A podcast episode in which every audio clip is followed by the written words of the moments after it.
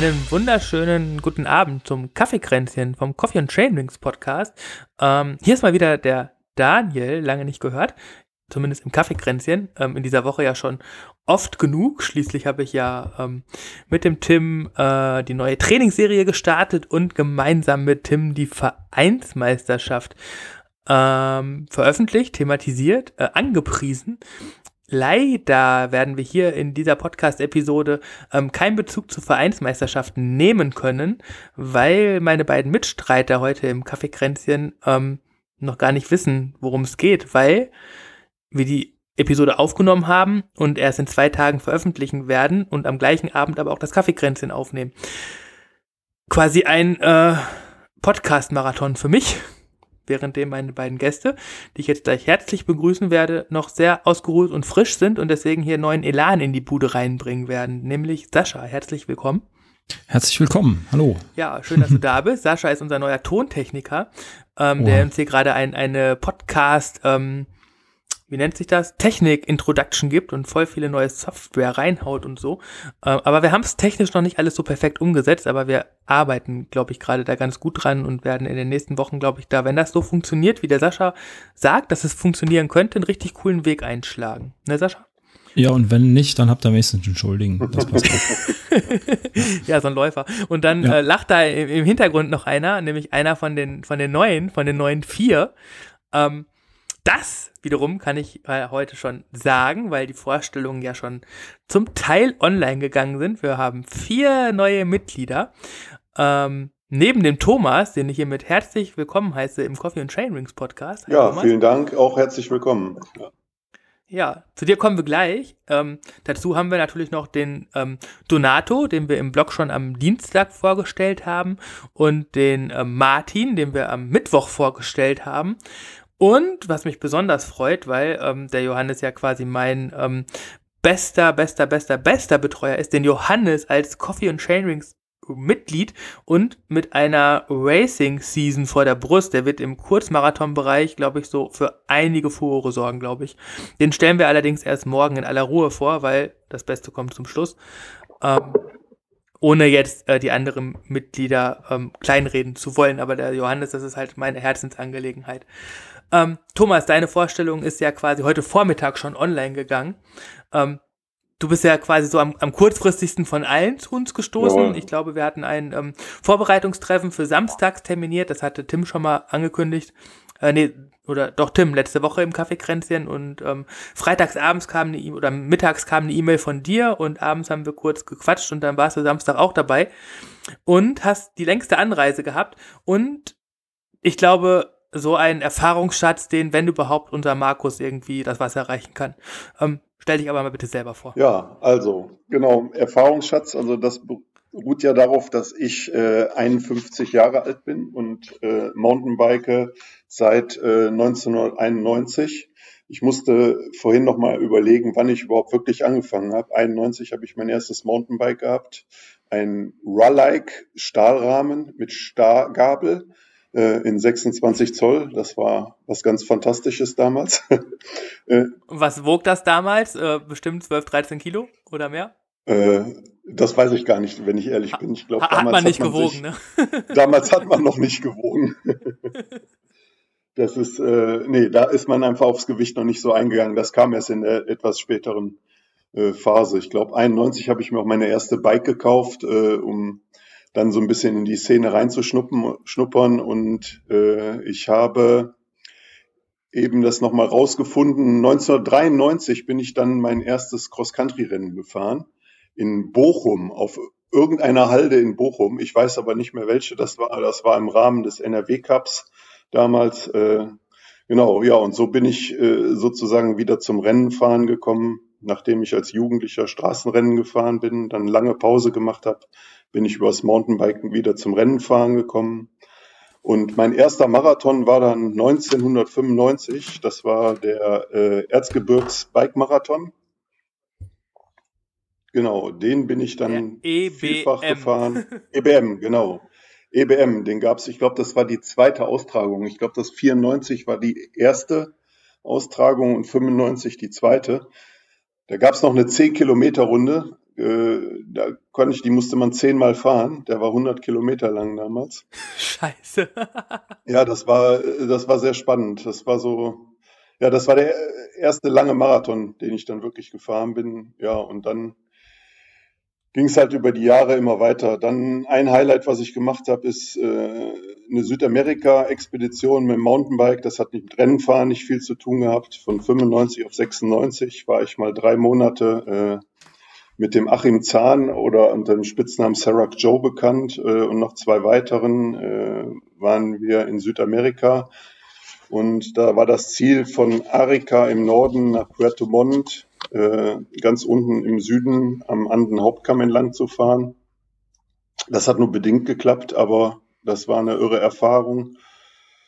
Ja, dann bin ich dreimal bis jetzt die Transalp gefahren, davon 99, 2000, äh, die ersten beiden Einsätze und dann äh, vorletztes Jahr 2017 bin ich die Transalp nochmal gefahren und da habe ich mir gedacht, die musste demnächst nochmal fahren.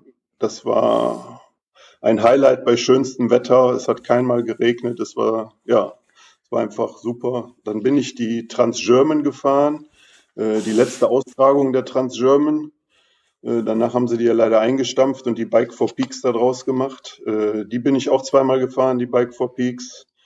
Ja, und dann bin ich diverse andere Etappenrennen noch gefahren.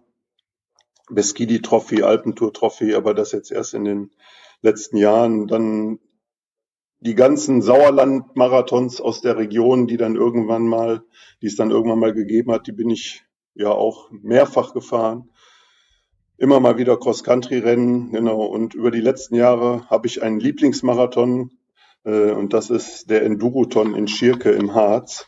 Das ist echt äh, eine super Veranstaltung. Ja, von dem habe ich auch schon sehr viel ähm, Positives gehört.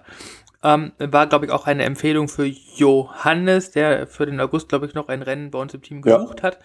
Ähm, aber krass, was du alles schon gemacht hast, Alter. Das ist, äh, also ja, das sind ja schon so, so Herzensstücke und also ich beneide dich ja eigentlich so für so vieles. Ja. Ne? Also erstmal, dass du schon seit 91 das Mountainbiken überhaupt so krass miterlebt hast und dir damit ja quasi so von der ganzen MTB-Historie so nur noch ein paar Jahre fehlen im Prinzip. Du die ganze Entwicklung ja. mitgemacht hast und da, da, also da gibt es so viele coole Themen, die wir auch noch aufgreifen werden. Ne? Das haben wir auch schon so ein bisschen besprochen. Die Südamerika-Reise, da werden wir mal eine extra Podcast-Episode zu machen. Ich glaube, das wird ganz viele Hörer hier interessieren, die ja auch ähm, gerne weit reisen und, und so interessante Sachen ähm, sich anhören. Ähm, dann so finde ich nochmal passt das auch sehr gut in diese in das nächste Jahr rein, aber auch so im Vergleich so deine Transalp-Erfahrungen von ähm, 99 2000 zu 2017 vielleicht gepaart mit ähm, Tims und meinen Transalp-Erfahrungen von 2015 und 2018. Das gibt dann, glaube ich, schon so ein ganz cooles, stimmiges Bild, auch in der Entwicklung. Also ich glaube, da haben wir so viele coole Ansatzpunkte. Ähm, schade finde ich es, dass der Markus leider heute beruflich verhindert ist. ähm, aber ihr werdet euch früher oder später hier im Café Kränzchen über den Weg laufen und gemeinsam Kaffee trinken. Und ähm, ich glaube, dann werden wir jungen Burschen alle mal die Klappe halten und euch zwei Stunden reden lassen. Auf jeden Fall. Achso, ja, ich habe aber noch was ja. Wichtiges vergessen. Äh, wir sind ja auch ein 24-Stunden-Mountainbike-Team und äh, genau, also 24-Stunden-Rennen bin ich äh, auch gefahren, mehrere, 97, das Entschuldigung, jetzt habe ich gelogen, 2007 äh, das erste, nicht 97, 2007 das erste in Duisburg und äh, im Viererteam. Und dann bin ich auch zehn Jahre lang im Viererteam immer in Duisburg gefahren. Äh, nee, stimmt gar nicht, nicht zehn Jahre lang im Viererteam. Einmal bin ich im Zweierteam gefahren und einmal bin ich in Duisburg solo gefahren und dann habe ich auch noch das 24-Stunden-Rennen am Alfsee habe ich auch zweimal auf der Agenda, aber im Viererteam.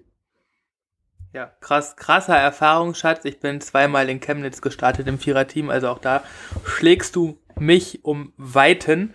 Ähm, deine 24-Stunden-Solo-Mission äh, war ja auch eine ganz coole Erfahrung, ja. wie du uns beim Kennenlernen erzählt hast. Und das, das, das nehmen wir jetzt mal so als Anknüpfungspunkt, um so ein bisschen über deine sportliche Zukunft genau. zu sprechen, die ja bei uns stattfinden soll, worauf ich mich echt richtig freue. Ähm, du willst auf jeden Fall dieses Jahr nochmal Solo selber ja. fahren wir es damit mit mir zusammen die Night on Bike rocken als Solofahrer, das finde ich echt cool, weil das für mich auch nochmal eine komplett neue Erfahrung ist, ähm, mit einem anderen Solofahrer aus dem eigenen Verein zu starten. Ähm, das wird cool, glaube ich. Und dann überlegst du, glaube ich, noch München eventuell als zweites Rennen und im Team möchtest du ja dann auch noch bei Rad am Ring, glaube ich, starten und eventuell in Duisburg, wobei wir da in der Planung noch nicht ganz so konkret sind. Genau, genau, genau. Duisburg hatten wir eher überlegt, dann als Fun-Veranstaltung zu machen und äh, Rad am Ring im Viererteam dann anzugreifen. Genau. Ja, ähm, was jetzt so fehlt bei all der Radsport, ähm, Enthusi bei dem ganzen Radsport-Enthusiasmus, ähm, gehst du auch einen Beruf nach oder ähm, bist du nur Radsport? ja, nein, leider nicht. Äh, nein, ich gehe einem Beruf nach. Äh, ich bin von Haus aus bin ich äh, OP-Pfleger. Also ich arbeite im Gesundheitssystem und arbeite seit äh, diversen Jahren bei einem äh, Dienstleister im Gesundheitsbereich in einer Zentralsterilisation als Betriebsleitung. Okay, was macht man da? Äh, ja, wir bereiten äh, Instrumente auf, die praktisch in den Krankenhäusern und in Arztpraxen äh, benutzt werden. Die kommen dann zu uns, werden gereinigt, desinfiziert, äh, gepflegt, verpackt und sterilisiert und gehen dann wieder zu den Kunden zurück. Ah, und dann, dann kommt der Arzt wieder und kann das aus dieser Verpackung rausreißen und diesen wunderbare Geräusch machen, wo jeder Patient. Genau, genau, genau, genau. Okay. Ja, der gut. Laden, wo ich arbeite, gehört zur San Franciscus Stiftung äh, und die haben irgendwann 2001 mal die Entscheidung gefällt, äh, so eine Abteilung praktisch auf die grüne Wiese zu bauen für ihre ganzen Krankenhäuser. Und wir haben als Kunden mittlerweile äh, ja, wir haben zwei Standorte, also einen in Bochum und einen in Aalen, in Aalen-Westfalen und versorgen darüber äh, 16 Krankenhäuser, über 500 Arztpraxen und dann nochmal so 50 Spezialkunden. Ja, das ja. ist ja ordentlich was ja. zu tun. Ja, jetzt sagst du schon, du arbeitest natürlich am Standort Bochum. weil, weil das passt ja so schön, weil wir ja aus dem Westen Nein. kommen. Nein, nicht ganz. Du äh, arbeitest in Aalen. Genau. Ähm, damit lüftest du ja auch, ne, kommst irgendwo aus dem tiefsten Münsterland. Ja. Und nachdem wir ja jetzt quasi mit Martin und Donato Bonn und das Bergische Land für uns äh, gewonnen haben und erschlossen haben, wandern wir jetzt quasi weiter Richtung Mitte Deutschlands und äh, ja, äh, Niedersachsen ist von dir nicht ganz so weit. Das Hermannsdenkmal steht vor deiner Haustür und äh, wir kommen alle zu dir. Ja, auf jeden Fall. Ihr seid äh, herzlich eingeladen. Genau. 2008 hat's mich äh, hier hin verschlagen, sozusagen, ins Münsterland von meinem Geburtsort Düsseldorf, wo ich 40 Jahre gelebt habe äh, und auch trainiert habe. Also die ganze Solinger Wuppertaler Ecke ist, äh, ist auch sozusagen mein Heimrevier gewesen und ja, und jetzt habe ich seit 2008 den schönen Teutoburger Wald, wo ich so ungefähr 13,5 Kilometer mit dem Fahrrad von weg wohne, als äh, Trainingsrevier erkundet. Und ich habe einen Vorteil, meine Frau kommt von hier aber ich kenne mich wesentlich besser aus als sie. ja, da, siehst du, das ist dann genauso wie bei meiner Frau und mir. Ich bin ja auch nach Erkelenz hm. zugezogen aus dem Ruhrgebiet. Also wir haben quasi die Wohngebiete gekreuzt, wenn man das so will. Und mittlerweile kenne ich mich halt hier auch im Kreis-Heinsberg wesentlich besser aus als meine Frau. Ähm, ja so ist das halt, wenn man viel genau, Fahrrad fährt, ja. dann kennt man sich, glaube ich, überall ganz gut aus. Wenn, vor allen Dingen, wenn man dann auch noch so ein ganz gutes Gedächtnis hat für so Straßen und so. Ja, coole Sache. Und ähm, ne, du hast ja gerade auch selber gesagt, ursprünglich kommst du aus Düsseldorf und da hat sich dann so ein bisschen der Kreis geschlossen, weshalb wir unser Einzugsgebiet für dich etwas vergrößert haben, nachdem wir eigentlich eher so im, im, im, im Bergischen und in, in der Eifel gesucht haben, um auch einfach so als, als Team ein bisschen hm, besser zusammenzurücken. Ähm, ja, in, du bist halt reisefreudig, du hast noch Familie in Düsseldorf und äh, insofern wird es auch ziemlich gut ja. passen. Ja, das ist schon ganz Ja, das hat jetzt wieder was von Heimat sozusagen. genau.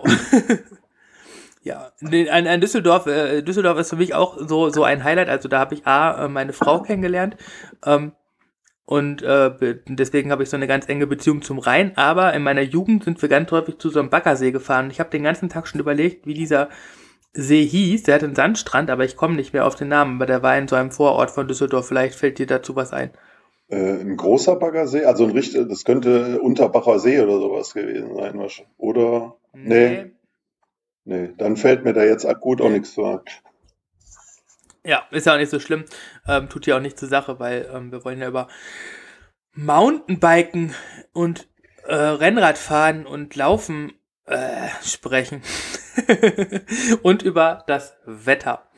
Ähm, der Sascha reibt sich schon die Hände, weil endlich erfährt er die Lösung. Er war schon so neugierig und wollte wissen, warum steht bei uns im Trello in der äh, Redaktionsliste da einfach das Wort Wetter für die heutige Podcast-Episode. Ähm, weil ich mit euch über das Wetter sprechen wollte. Und es war mal anders, als man das gewohnt ist, weil normalerweise schimpfen die Leute ja immer nur über das Wetter. Ne? Wenn es regnet, ist scheiße. Wenn drei Tage lang die Sonne scheint, ist auch scheiße, soll mal wieder regnen, weil es zu warm. Ähm, wenn es schneit, ist scheiße. Und eigentlich gibt es gar nicht so das richtig Wetter, wo alle mit so zufrieden wären, oder? Hm, also, mir gefällt das Wetter aktuell recht gut. Ähm, auch wenn ich aktuell wieder viel am Laufen bin. Da ist es besser. Ähm, ja, da macht mir der Regen nicht viel aus, weil nass werde ich sowieso beim Laufen. Äh, der Matsch spritzt so schön hoch. Ähm, der Wald riecht gut, wenn es regnet, gerade jetzt im Herbst. Ja, deswegen. Und die Temperaturen gehen aktuell ja auch noch. Und zur Not zieht man sich halt was Warmes an. Ja, das ist ja. nämlich das, worauf ich hinaus will, weil Wetter ist, finde ich, ähm, nichts, worum man sich ähm, lohnt, überhaupt nur im Ansatz darüber aufzuregen, weil das einfach eine Haltungsfrage ist. Ne? Das hat mir so ein bisschen der, der, der Thorsten noch vor der ähm, 24-Stunden-Europameisterschaft mitgegeben. Ähm, verändern kann man es eh nicht, also muss man seine Haltung zum Wetter verändern. Und wie du schon gesagt hast, ne, man kann total viele positive Merkmale auch bei, in Anführungsstrichen, schlechten Wetter, was es für mich gar nicht mehr gibt, ähm, finden. Ähm, man kann auch noch einen anderen Ansatz nehmen. Ne? Ich, boah, mir wird garantiert nicht zu warm werden, wenn ich draußen bin. Ne? Wenn, wenn es halt die ganze Zeit regnet und ähm, seitdem muss ich echt sagen, das ist mir jetzt am Wochenende nochmal aufgefallen, nachdem ich dann irgendwie fünf Stunden im Regen Rad gefahren bin.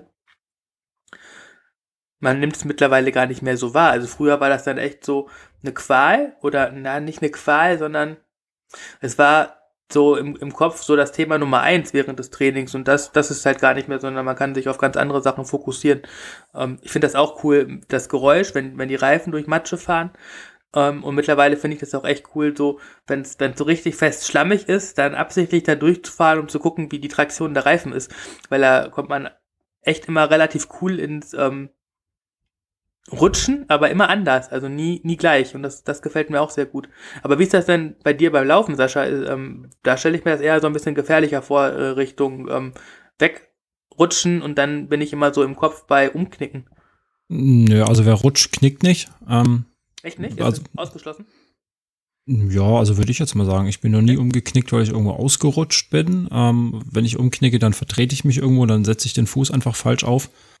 Ähm, ja, beim Rutschen, äh, wir haben ja auch äh, Profil unter den Schuhen, ne? Also Teile meiner Schuhe ja. haben ähm, gröberes Profil als deine Reifen, würde okay. ich jetzt mal grob schätzen. Okay. Ähm, ein bisschen Rutschen gehört immer dazu, bis das Profil ähm, ja Halt findet. Und ähm, ich, ja, das mag vielleicht auch an den Trainingskilometern liegen. Ich fühle mich rutschend in Schuhen lieber, also wohler als auf dem Fahrrad. Ähm, ja, aber soweit stört das, stört mich das eigentlich nicht. Klar, man muss aufpassen auf Steinen und auf Holz, das hast du aber auf dem Fahrrad auch. Ja. Ähm, wir wissen alle, kein Gummi der Welt hält auf nassem Stein oder Holz. Genau. Also wirklich gut. da kannst du machen, was du willst. Ähm, ja, da musst du einfach mit rechnen. Das ist, ist beim Laufen auch ganz gut. Das funktioniert. Da kannst du einfach über die Wurzel drüber steigen. Und dann ist gut, ja. Also ich bin ja bekennender Schönwetterfahrer, 22 Grad, äh, leichter Sonnenschein, äh, viel heißer darf es nicht werden und äh, viel kälter auch nicht. Nein, Spaß beiseite. Äh, das, also das ist für mich so äh, optimalen Temperaturen, aber im Prinzip sehe ich das genauso. Es gibt eigentlich kein schlechtes Wetter. Also man kann sich mit vernünftiger Kleidung kann man sich schützen. Und man muss dem Ganzen dann positiv gegenüberstehen. Also ich glaube, meine besten äh, oder interessantesten Marathons bin ich bei äh, fünf Stunden äh, scheiß Wetter gefahren äh, und die schlechtesten, glaube ich, bei äh, 30 bis 40 Grad äh, in der Sonne, wo man denkt, wow, super Wetter, aber da hat der Körper dann nicht mehr so mitmachen wollen. Aber ja, man muss sich einfach darauf einstellen und einlassen. Ich meine, das ist ein Outdoor-Sport, was wir machen. Von daher äh, muss man nicht Mimi, Mimi, Mimi machen, nur weil das Wetter schlechter ist. Ne? Ja, und ich glaube, wir Outdoor-Sportler machen auch schon am, am wenigsten Mimi, Mimi, Mimi, aber trotzdem ist es halt immer so ein bisschen so, dass man ähm, schon so relativ viel auf das Wetter achtet. Ne? Und ja, ich glaube, dass das grundsätzlich schon ähm, vielleicht ein Fehler ist. Und, und wenn man ja. das, das weniger machen würde, sondern einfach gucken würde, was, was ist denn gerade cool draußen, ne? also das Wetter einfach mal so links liegen lässt, dass man dann noch mehr Spaß haben kann, egal wie das Wetter ist. Ähm, wobei das natürlich auch, wenn man jetzt so nach Hause kommt, also zum Ende des Trainings und dann so quasi so ein, so ein Extremwetter durchgehalten hat, natürlich auch ein Gefühl freisetzt, was, was man bei Sonnenschein nicht gehabt hätte. Insofern ist es ja auch irgendwie, das Wetter ja auch emotional noch mit einem selbst verbunden. Ja. Manchmal.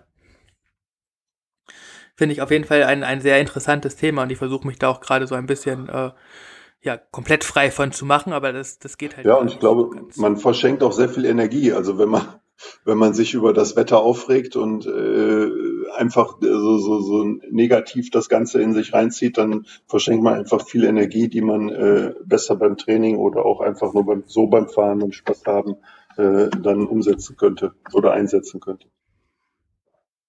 Ja. Ja, genau, denke ich auch, weil, wie Daniel schon gesagt hat, ähm, man kann eh nichts dran ändern an dem Wetter. Das ist einfach da, so ja. oder so. Ähm, da muss man sich einfach mit abfinden. Also, mir macht, macht Wetter auch wenig aus. Ich laufe nur sehr ungern oder fahre nur sehr ungern bei Regen los. Einfach weil dann so die Schwelle ein bisschen höher ist, ähm, rauszugehen. Aber dann auf den ersten Metern ist das dann auch egal. Ja. Also, finde ja. ich, ja. Ich habe am Sonntag sogar, also am Sonntag war ja eigentlich hier bei uns so den ganzen Tag das, das, das mieseste Regenwetter überhaupt angesagt.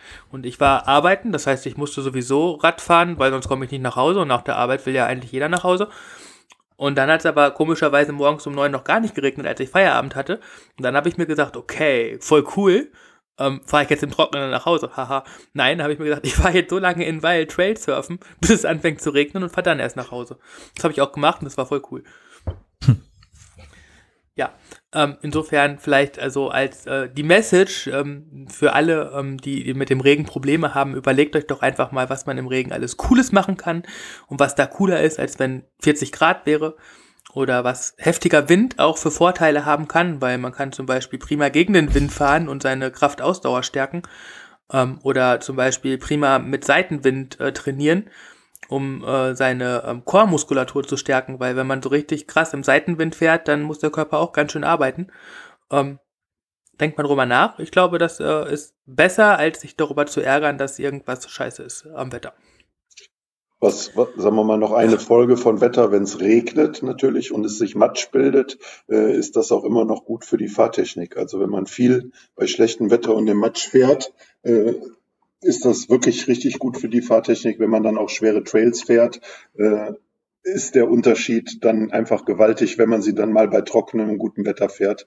Äh, und dann kann man da auch Bestzeiten runterhämmern. Der, Geda der ja. Gedanke kam mir gerade eben auch, als Daniel sagte, ähm, dass du dann so schön hin und her rutscht ne, ja. mit, deinem, ja. mit deinem Rad. Ähm, ja, man lernt auch einfach sein Material kennen. Ne? Man weiß, wie sich das Fahrrad verhält bei Matsch ähm, und kann da auch gegensteuern. Eben, ja, da, da geht es auch wieder auf die Fahrtechnik. Rutschst, kannst du dann auch daran Spaß entwickeln. Genau. So, also das dauert natürlich so ein bisschen Überwindung, ne, weil das halt am Anfang ist es halt so, uh, aber was soll großartig passieren, außer dass du halt voll in den Matsch reinfliegst, aber das tut halt garantiert nicht weh, ist nur ein bisschen dreckig dann, aber dreckig wirst du ja auch so oder so. Und ähm, ja, es macht dann halt echt Spaß zu experimentieren. Also es ist auch meistens so, dass nur, nur bei Regenwetter verbremse ich mich richtig arg doll. Also so, dass ich auch, wenn eine Rechtskurve kommt, einfach mal im Gebüsch lande, ähm, weil ich nicht zum Stehen komme. Aber da ist meine, ähm, meine Angst oder mein, mein, meine Schutzangst, quasi einen Unfall zu bauen, vielleicht minimalst ähm, geringer, weil, weil vielleicht auch einfach in solchen Situationen weniger oder noch weniger passieren kann, als wenn es trocken wäre. Ja. ja. So, Sascha, jetzt bist du fällig. wo wir gerade beim Wetter waren, ne? Nee, wo wir gerade bei Wetter waren. Ähm, während für uns ja quasi so als Radsportler ähm, only die Saison gerade startet und für so Wandern und Laufsport als Ausgleichssport machen, hast du dir ja für den Winter nichts anderes vorgelegt, äh, vorgenommen, als mal eben schnell 100 Kilometer zu laufen das Ganze in vier Wochen, wenn der Herbst richtig da ist und die Temperaturen ordentlich in den Keller gelaufen sind. Ähm, ohne das jetzt so, so, so genau zu wissen, es wird auf jeden Fall ein Lauf, der, der, der, der, der so an die 10, 12 Stunden geht, oder? Äh, ja, äh, deutlich länger. Ah, okay. Ähm, Ja, ich wollte jetzt nicht noch. Äh, Du wolltest ein bisschen Druck erhöhen, ja, ist schon klar. Alles gut.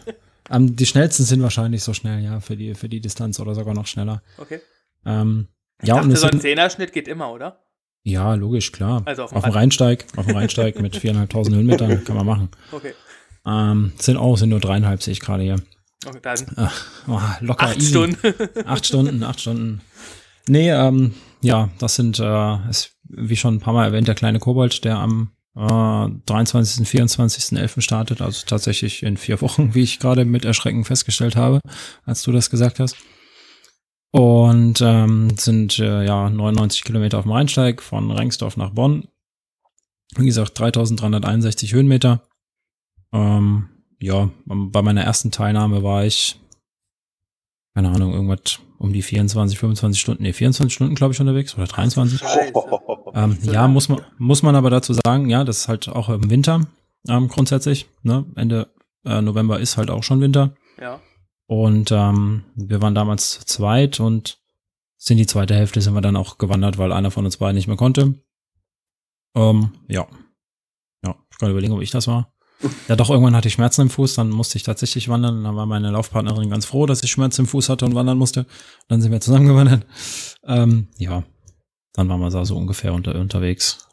Aber ihr habt es durchgezogen und das finde ich ja immer noch dann noch respektabler, weil ähm, ich finde ja so 24 Stunden laufen oder sich bewegen und 24 Stunden Radfahren sind ja auch nochmal zwei Paar Schuhe, ne? Also im, im wahrsten Sinne des Wortes, weil du Ja. hast ja gar nicht diese Rollphase, ne, die wir Radsportler halt immer wieder zum Erholen nutzen können.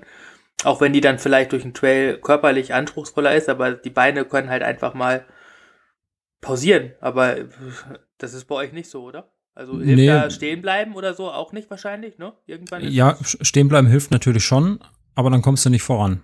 Ne, wenn du also ständig Ja, irgendwo ja, stehen klar. bleibst, dann, an, also du musst halt schon, der muss halt in Bewegung bleiben, ne? Du wirst im, im November wirst du halt auch kalt, wenn du stehen bleibst.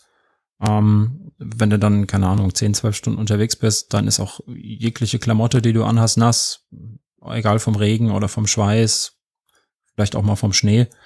Ähm, bist du eh total schnell ausgekühlt. Und ja, dann heißt es an den Verpflegungspunkten, äh, ja, Rucksäcke auffüllen, trinken und weitergehen, bevor man sich da zu lange aufhält und äh, dann auch irgendwann die Lust verliert. Hm. Äh, weil es dann doch bequem, da in der Warmverpflegungsstelle zu sitzen und zu denken, ach komm, bleib mal stehen, gehen Ja. wir nicht mehr weiter. Und den Vorteil hast du halt, oder den Nachteil hast du, glaube ich, auf dem Fahrrad unterwegs zumindest nicht, weil dann lässt du dich mal rollen oder trittst nur, was weiß ich, alle 10 Meter mal kurz eine Pedale. Wenn es halbwegs flach ist, dann kommst du trotzdem voran. Und äh, ja, beim Laufen musst du halt selber in Bewegung bleiben. Ähm, dafür ist bei uns dann das Wandern einfacher. Also langsam bergauf laufen ist deutlich einfacher zu Fuß als auf dem Mountainbike. Finde ich immer. Das stimmt, weil Ja. irgendwann ist der Gang halt so langsam, beziehungsweise dann so schwer, dass du dadurch auch keinen Vortrieb mehr hast, ne? Richtig, und du rollst halt dann auch rückwärts runter. Das machst du beim Laufen eher selten. Ja, das hat also seine Vor- und Nachteile. Stimmt. Dafür finde ich, ist ja, äh, also meine eigenen Wandererfahrungen beschränken sich gerade auf bisher 15 Kilometer, die ich in den letzten zwei Wochen gewandert bin, was glaube ich aber schon für einen Anfänger ganz okay ist. Ähm, Ja. Aber ich kann nicht runter. Also runter muss ich rennen. Also im wahrsten Sinne des Wortes rennen, auch wenn ich das gar nicht will, weil ich kann nicht runtergehen. Das geht nicht. Weil das ist, ist das so ein Schwerkraftproblem oder ist das eine fehlende Technik? Ja, das ist so ein bisschen was von beidem, würde ich sagen. Okay. Ähm, runter muss man auf jeden Fall trainieren, egal ob wandernd oder, oder laufend. Ähm, weil es gibt halt einfach Schläge auf die Muskulatur.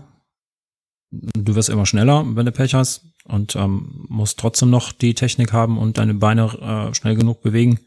Das wäre dann die Sache mit der Schwerkraft. Ne? Schneller werden wir alle, wenn wir irgendwo runterfallen. Mhm. Ähm, aber bergab laufen muss man definitiv trainieren. Da macht man sich ganz schnell die Oberschenkel zu, äh, quasi kaputt und dann, dann war's das.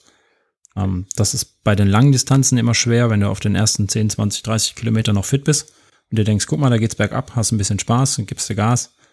Und ähm, das büßt du dann hinten meistens auch ein, wenn du es nicht gewohnt bist. Also wenn ich am Anfang zu schnell laufe, dann ja, merke ich das hinten ganz schnell. Ja. Also auch wenn du am Anfang schnell runterläufst, was dann aber gefühlt gar nicht so anstrengend ist, aber die, die, die Muskulatur ist dann halt trotzdem genauso anstrengend, als wenn das auch für die Ausdauer anstrengend wäre.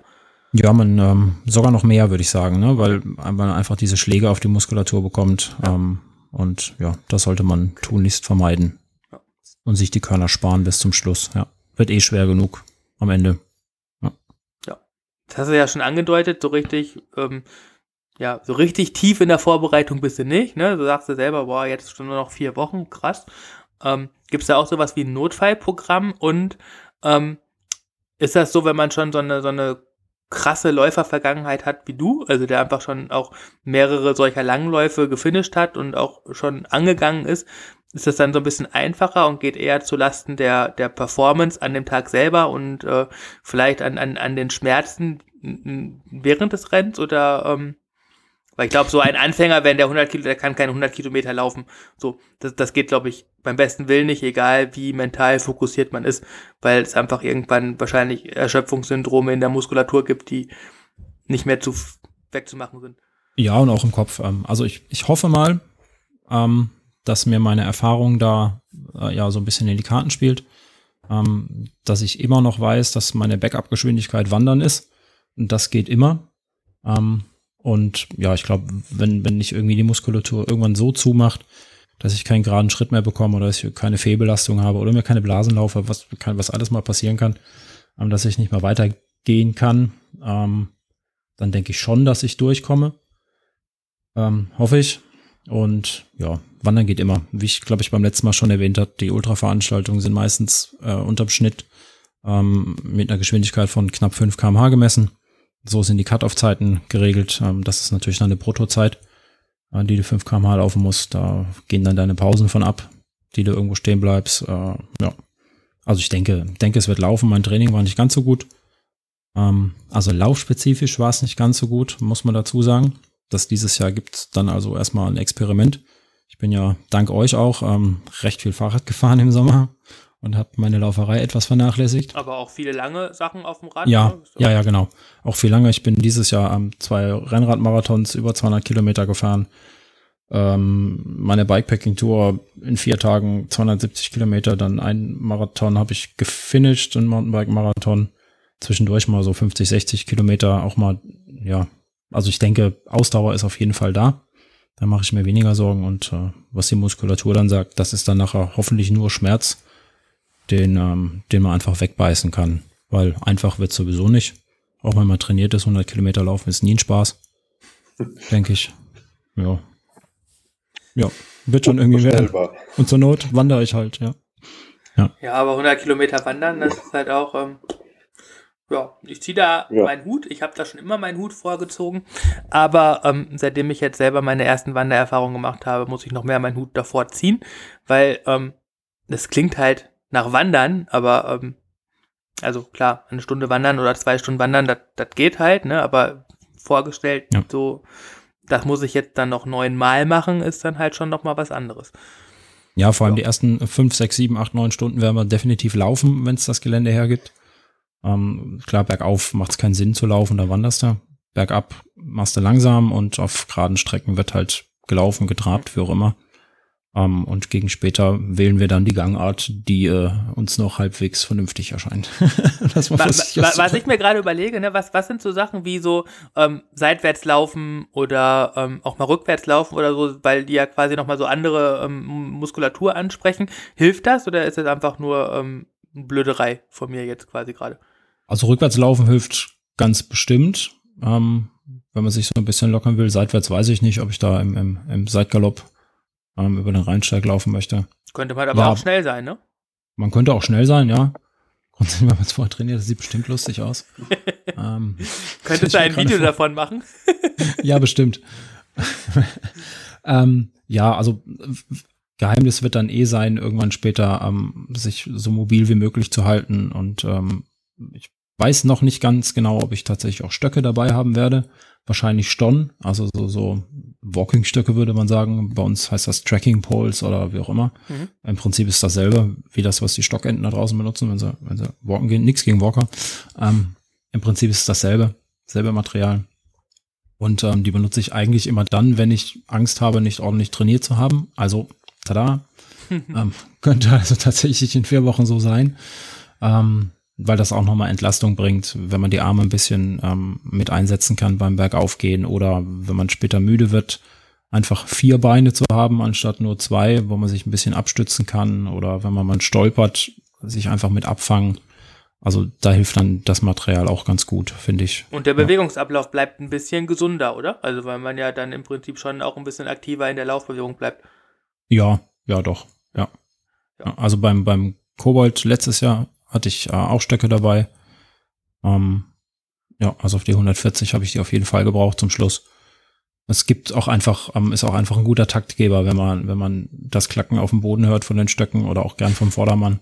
Ja, dann weiß ja. man genau, den Takt halte ich. Ja. Da äh, stier, stur ich mich jetzt den Berg hoch und dann, ja. Ja, ja Fuß um Fuß. Genau. Ähm, dann hast du, hast du auch einen Rucksack auf dem Rücken? Selbstverständlich. Was ist Selbstverständlich. Da drin? Was ist da drin? Ähm, da wird drin sein, schätzungsweise ähm, anderthalb Liter Getränk hinten drin auf jeden Fall. Ähm, wir müssen, meine ich, ähm, einen Becher dabei haben für die Verpflegungsstellen. Da werde ich entweder einen Becher oder eine kleine Flasche haben. Um unterwegs einfach, keine Ahnung, auf grob zwei Liter aufzustocken, Getränke, weil die Verpflegungspunkte sind so roundabout bei den langen Dingern immer so 20, 25 Kilometer entfernt. Okay. Da bist du nachts dann auch schon mal eine Weile unterwegs. Ja. Ähm, Im Winter brauchst du nicht so viel zu trinken, klar, aber egal, solltest du dabei haben. Besser haben als brauchen.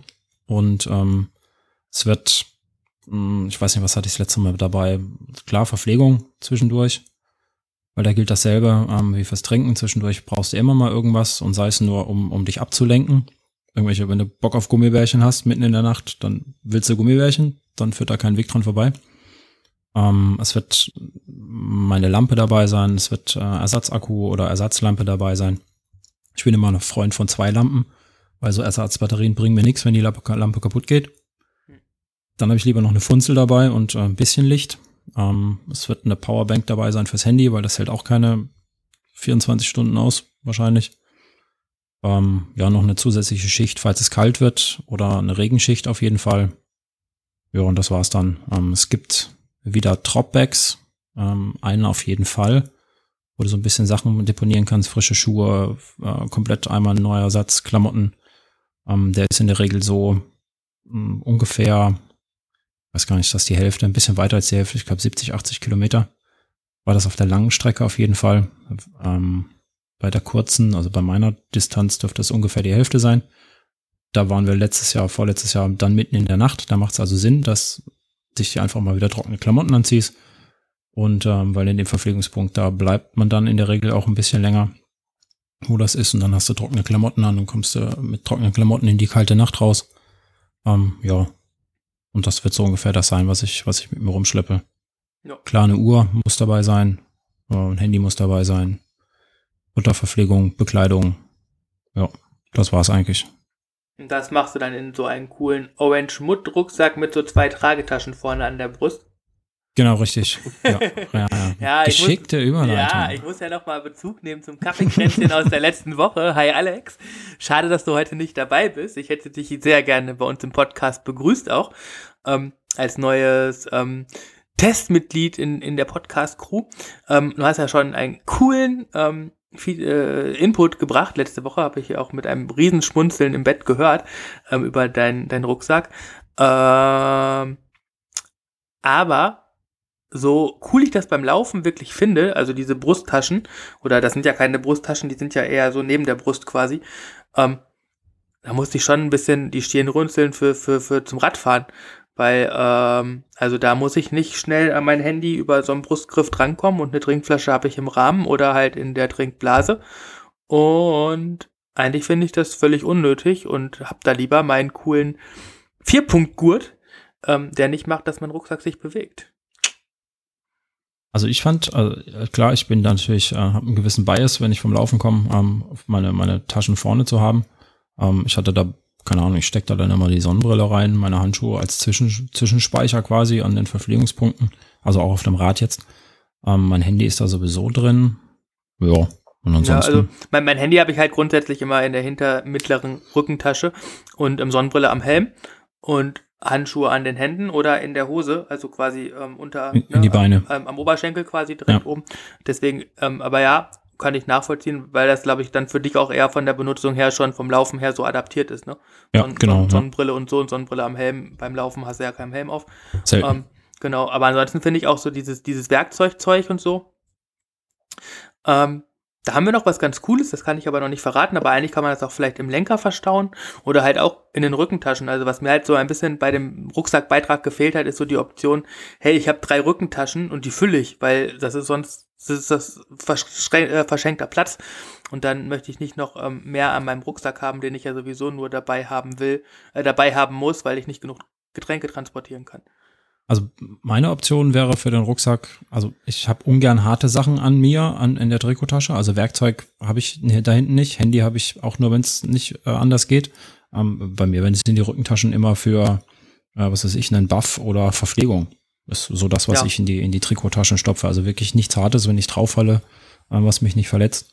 Und da fand ich die Brusttaschen mit dem Werkzeug schon ganz geschickt eigentlich, aber ich bin halt auch nur nur ja. Ja, für, also für mich ist das immer so, weiß ich nicht, ich finde so, dass das schränkt, also ich finde ja sowieso, die, dass so diese Träger immer ein Einschränken in der Bewegung beim, beim Trail abwärts fahren und wenn dann da noch Sachen drin sind, die jetzt auch dann wiegen, also sonst ja, genau. ne, dann finde ich das irgendwie ein bisschen ähm, ja, den Sicherheitsaspekt kann ich verstehen. Deswegen finde ich ja so mittlerweile auch diese Teile, die in den Lenker reinkommen. Darüber werden wir auch in den nächsten Wochen noch mehr berichten. Ähm, eine coole Alternative, weil ja, Verletzungsgefahr im Rücken besteht. Immer natürlich, wenn man da was Hartes drin hat. Ähm, ja, ja. Auf der anderen Seite, wenn dann Stein, wenn er auf den Stein fällt, tut das halt auch weh, auch wenn du da nichts drin hast. Aber ja, wie war das denn vor 20 Jahren? vor, 20, vor, zwei, vor 20 Jahren, ich bin gerade am überlegen, vor 20 Jahren gab es aber schon ein Camelback, glaube ich. Ein Camelback, da gab es so die ersten, ja. äh, genau. Das, Hat man da so Wandersachen genommen oder gab es da echt so bike-spezifische Rucksäcke also, relativ schnell? Nee, ganz, also ganz am Anfang, äh, um, um die 90er Jahre, da gab's da gab's Wanderrucksäcke, da gab's da gab's ja auch keine Camelbacks. Äh, und wenn ich da nochmal an die Klamotten auch denke, äh, da ist man in, ich wollte gerade sagen, in Leggings gefahren oder sowas. Ne? Äh, Schick, Neon Pink ja, und so. Ja, genau. Das war in den 90ern ja äh, ganz heiß und äh, die Klamotten, äh, ja, das war alles... Äh, wenn man das mit dem heutigen Stand vergleicht, ist das schon äh, unvorstellbar, dass man da überhaupt mitgefahren ist. Das muss man, das muss man sagen. Also die Sachen haben sich echt schon extremst verändert von den Fasern her. Und was den Rucksack betrifft, äh, ja, eigentlich kannte man das ja gar nicht, also mit Rucksack fahren, ne? wo das Mountainbike aufgekommen ist. Und dann, klar, wenn man dann Touren gemacht hat, dann musste man das Ganze äh, mit, mit wirklich mit Wanderrucksäcken oder aus dem Bergsport, aus dem Bergsteigen, so, so die ersten kleinen Rucksäcke hat man dann genommen, bis dann irgendwann mal die ersten äh, Trinkrucksäcke und sowas aufkamen. Aber das war, glaube ich, schon, ja, das war schon, ich schätze mal so im Jahr, um, um die Jahr 2000 rum. Aber ich will mich da nicht festlegen, wann das genau war. Hat sich einiges getan, ja. Definitiv. Ja. In Spandex fährt man heute nicht mehr auf dem Mountainbike, außer im XC-Bereich. Bitte was? In Spandex fährt man heute nicht mehr auf dem Mountainbereich, äh, Mountainbike, außer im XC-Bereich, habe ich gesehen. War es gar nicht wahr. Nein? Nein. Also, also eigentlich fährt man doch außer, außer vielleicht im Downhill ähm, eigentlich immer noch mit Spandex. Also auch ganz viele Tourer fahren mit Spandex. Ja, aber, aber sagen wir mal, sagen wir mal, was Trikot betrifft, ja, aber was die Hosen betrifft, äh, ist ja schon eher, dass diese weiteren Hosen, äh, die man aus dem Enduro-Sport und sowas auch kennt oder aus dem Downhill, die sind schon diese Baggies, äh, da sieht man schon sehr, sehr viele Leute mitfahren, ja. Ich habe vielleicht, vielleicht verschließt sich davor auch einfach meine Das kann durchaus sein. Abgesehen, Abgesehen davon fahren wir nicht mit Spandex, sondern mit Sirio. Der neue Stoff vom BioRacer. Sirio. Ah, so heißt das. Ja, ähm, äh, ja. So. Ich, ich habe aber ähm, noch, ja, ich nee, hätte aber noch mal eine Frage an den Sascha zu seinem Lauf. Äh, wie hältst du das denn wirklich mit der Verpflegung? Hast du da einen Plan? Äh, isst du bei Bedarf? Isst du regelmäßig, meinetwegen alle Viertelstunde oder alle halbe Stunde? Oder mhm. wie machst du das? Ich ähm, esse von Anfang an quasi ab, ab der ersten Verpflegungspunkt, beziehungsweise, ja, doch, ich würde sagen, ab dem ersten Verpflegungspunkt immer irgendwas rein. Ähm, Nichts Bestimmtes, weil ich ähm, da recht problemlos bin. Ähm, solange es vegetarisch ist, passt mir das. Ähm, wobei es bei solchen Verpflegungspunkten dann zwischendurch auch Salami, Käse und allerhand deftige Sachen gibt. Ähm, da ist man dann frei in der Wahl. Also ich trinken immer dabei. Ähm, mit mit ISO-Getränken habe ich irgendwann mal aufgehört, weil die erste Blase machst du dir mit ISO, die zweite, dann musst du es zusammenmischen. Am zweiten Verpflegungspunkt geht das auch noch. Irgendwann dritter, vierter Verpflegungspunkt hast du einfach keinen Bock mehr, irgendwelche Beutelchen in irgendwelche Trinkblasen zu füllen. Also ich zumindest nicht. Dann lasse ich das meistens von Anfang an und ähm, trinke dann in den Verpflegungspunkten irgendwie, was weiß ich, Cola, Apfelsaft, Schorle, was es da gibt. Also irgendwas mit ein bisschen mhm. Gehalt und Geschmack. Und ähm, gegessen wird unterwegs ähm, aus, aus meinem Rucksack. Da sind immer ein paar Riegel, ein paar Gummibärchen drin. Äh, also auch keine speziellen Gels oder so. Das mag ich alles nicht. Dafür bin ich aber auch nicht schnell genug, dass, ähm, dass ich so auf so Sachen zurückgreifen muss, weil der Körper nicht so der Belastung ausgesetzt ist. Also gerade der Magen. Ähm, das ist ja wieder was anderes, wenn du schnelle Läufe machst, wie wenn du den ganzen Tag nur einfach mhm. nur draußen bist. Und äh, ja, an den Verpflegungspunkten gibt's von A bis Z im Prinzip alles, was man so mh, beim Sport essen könnte. Obst, Gemüse, Butterbrote, Schmalzbrote, Gummibärchen, Schokolade, Kekse, Kuchen, mh, Gulaschsuppe. Ja. Das klingt gut. Also man muss nicht, man muss nicht zwingend hungrig im Ziel ankommen. Okay. Nein. Man muss auch nicht zwingend abnehmen während des Laufs. Nein, nein, nein. Nicht unbedingt, ja.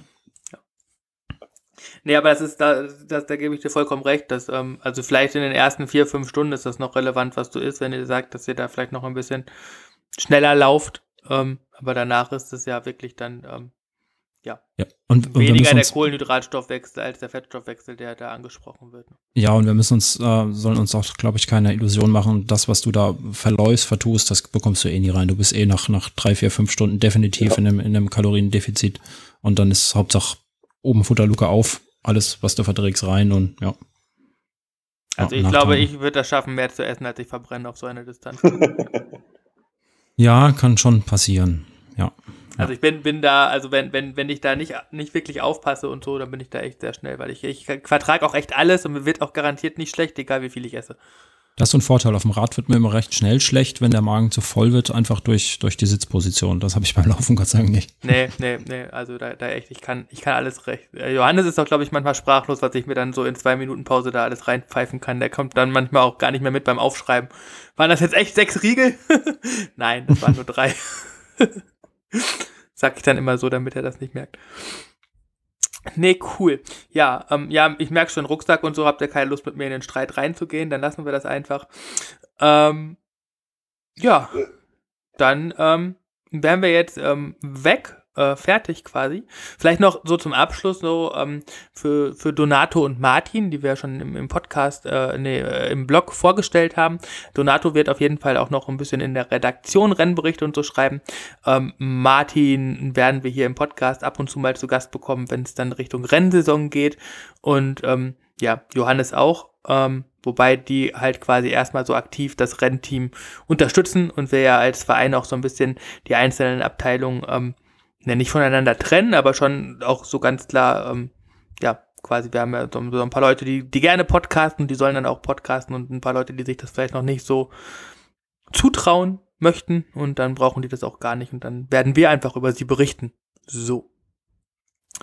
Ähm, ja, ähm, wir sind durch. Mein Kaffee ist auch, glaube ich, schon lange weg. Und ähm, außerdem haben wir jetzt noch ganz viele schwierige Aufgaben zu erledigen für die kommenden Podcasts, was die Technik angeht.